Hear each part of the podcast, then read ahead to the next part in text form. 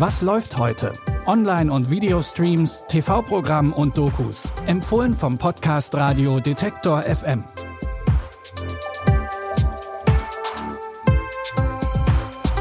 Hallo zusammen. Es ist Montag, der 31. Januar und der Monat zeigt uns nochmal an seinem letzten Tag, was er streamingtechnisch so zu bieten hat, bevor wir morgen in den Februar starten.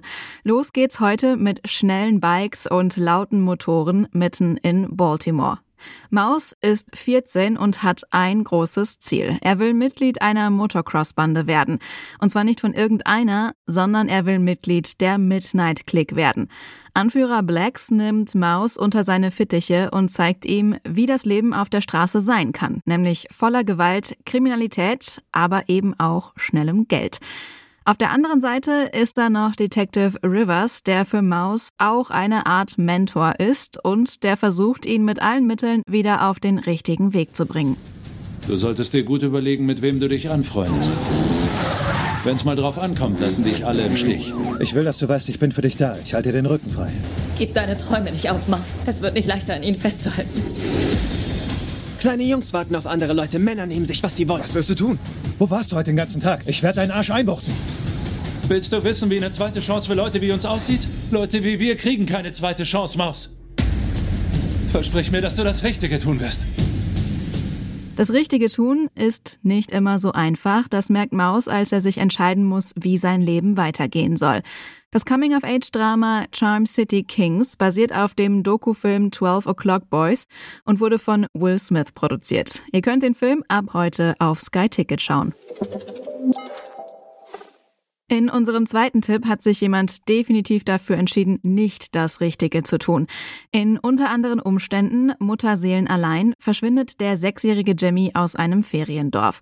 Als die ErmittlerInnen den erschossenen Familienhund finden, sind sie sich endgültig sicher, dass ein Verbrechen vorliegt und machen sich auf die Suche nach dem vermissten Jungen.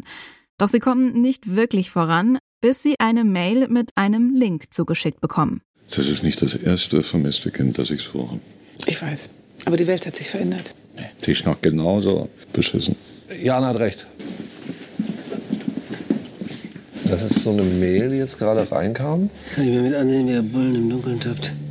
Herr wie euch auf die Sprünge. Los dann, erleucht uns mal, du Arschloch. Was ist das? Das ist Jimmy. Auf den Bildern ist der tote Jimmy zu sehen. Die ErmittlerInnen müssen sich jetzt erstmal ins Darknet einarbeiten und suchen gleichzeitig auch in der realen Welt nach weiteren Spuren. Den Krimi unter anderen Umständen Mutterseelen allein könnt ihr ab heute online first in der ZDF Mediathek streamen. Seit 30 Jahren gibt es mittlerweile die Daily Soap Gute Zeiten, schlechte Zeiten. Und Fans konnten sich schon über das ein oder andere Spin-off freuen. Jetzt steht das nächste in den Startlöchern und da dreht sich alles um einen der bekanntesten und wohl auch beliebtesten Darsteller von GZSZ. Es geht um Leon Moreno, gespielt von Daniel Felo. Der zieht gemeinsam mit seinem Sohn Oscar an die Ostsee auf die Insel Rügen und will sich hier ein neues Leben aufbauen. Am ersten Abend sehen die beiden am Strand eine Frau, die ihnen bekannt vorkommt. Papa, da läuft sie. Wer? Mama, da ist Mama. Kann nicht sein, Tiger. Hm, doch, sie. Hey, hey, warte, warte, warte, warte. Ich gehe hin und du bleibst hier, okay? Hallo? Entschuldigung.